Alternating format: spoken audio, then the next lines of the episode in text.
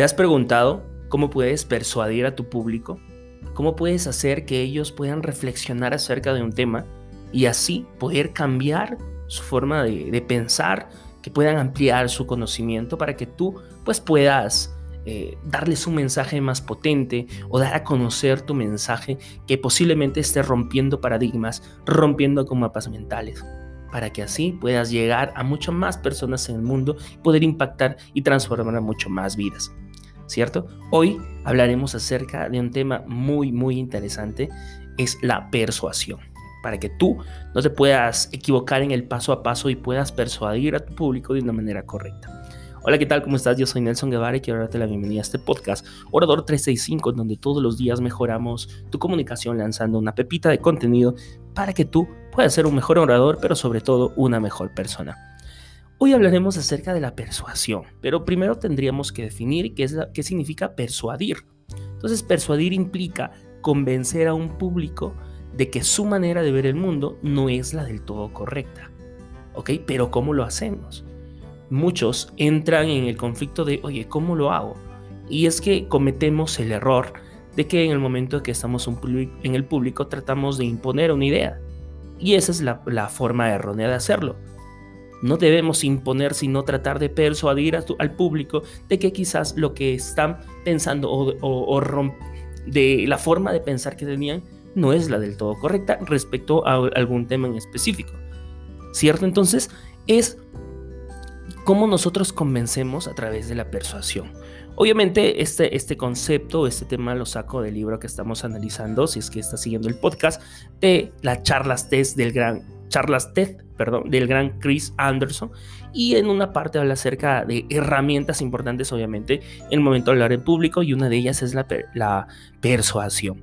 Y aquí analiza un, un, un ejemplo muy importante, es la del científico cognitivo Steven Pinker quien eh, destruyó por completo el modelo mental de violencia. Y esa es una charla que está en TED, muy interesante, te recomiendo que la puedas ver. El sorprendente descenso de la violencia de Steven Pinker. Y él primero quería persuadir al público diciendo que obviamente la violencia está en descenso, pero cómo, y, obviamente es lo que nosotros, lo es contrario a lo que nosotros creemos, que no, a lo que nosotros nos hacen creer, que la violencia es cada vez peor, que hay mucho más robos, que hay mucha más discriminación y todo eso, ¿no? Y él trata de convencer al público de que es totalmente falso esto, y que por el contrario, esto está en descenso. Pero ¿cómo haces que tu público esté predispuesto a poder escucharte? A poder preguntarse que quizá pues no es lo correcto lo que ellos estaban pensando, ¿cierto? Primero, quiero decirte que si tú quieres imponer y de frente vas a ir con las estadísticas y vas a decir, oye, mira, esto está mal porque así, así, así, así, pues no vas a causar el impacto que causarías si sigues estos pasos. Y es que el primer paso está en que hay que predisponer a la mente de nuestro público. Predisponer a la mente de nuestro público para poder así persuadirlas después.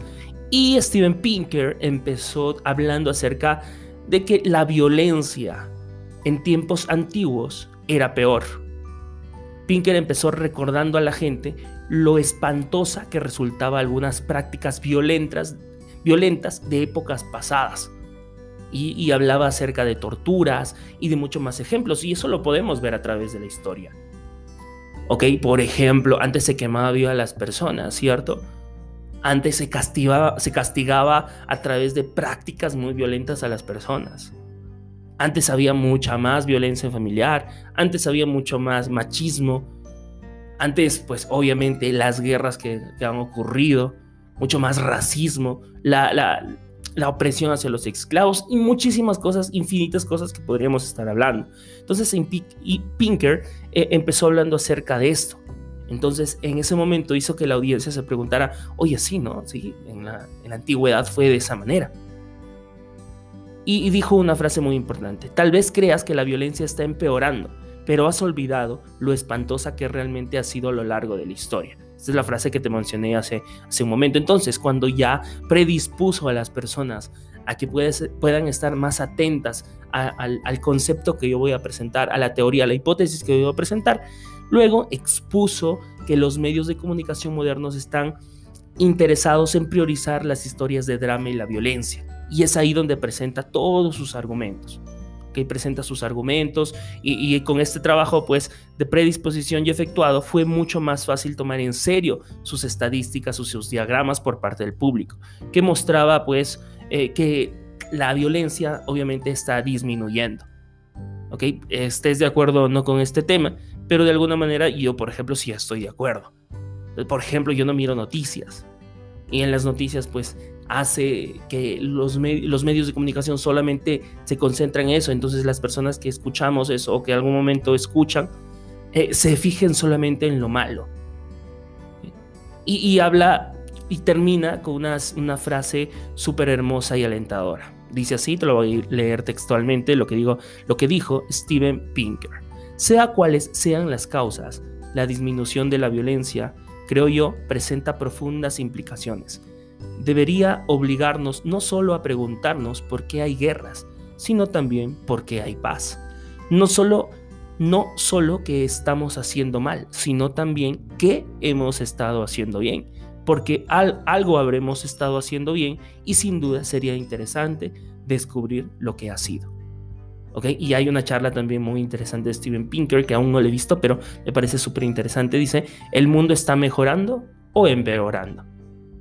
Te invito a que tú puedas ver estas charlas que a mí es un placer, para mí es un placer verlas porque me encantan, está en inglés para que, para que lo puedas, para que puedas tener en cuenta. Y pues este es el paso principal de la persuasión, ¿no?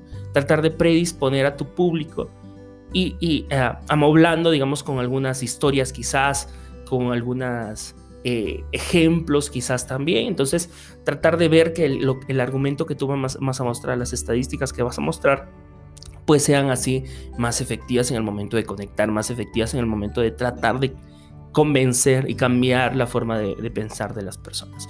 Y esto aplica obviamente para todos los aspectos, para todos los temas que tú puedas tratar. Entonces te invito a que puedas poco a poco eh, investigar un poco más de este tema. Vamos a ver Vamos a hablar en futuros podcasts más sobre la persuasión porque es un tema que a mí me interesa muchísimo, es muy, muy, muy, muy importante y extenso. Así que solamente esto es un pasito, es un pequeño contenido para que puedas ir incrustándote en el mundo de la persuasión, tú como conferencista, tú como eh, una persona que quiere lanzar un mensaje potente al mundo. Así que nada, espero que te haya servido de algo este podcast y nos vemos hasta el siguiente episodio. Chao.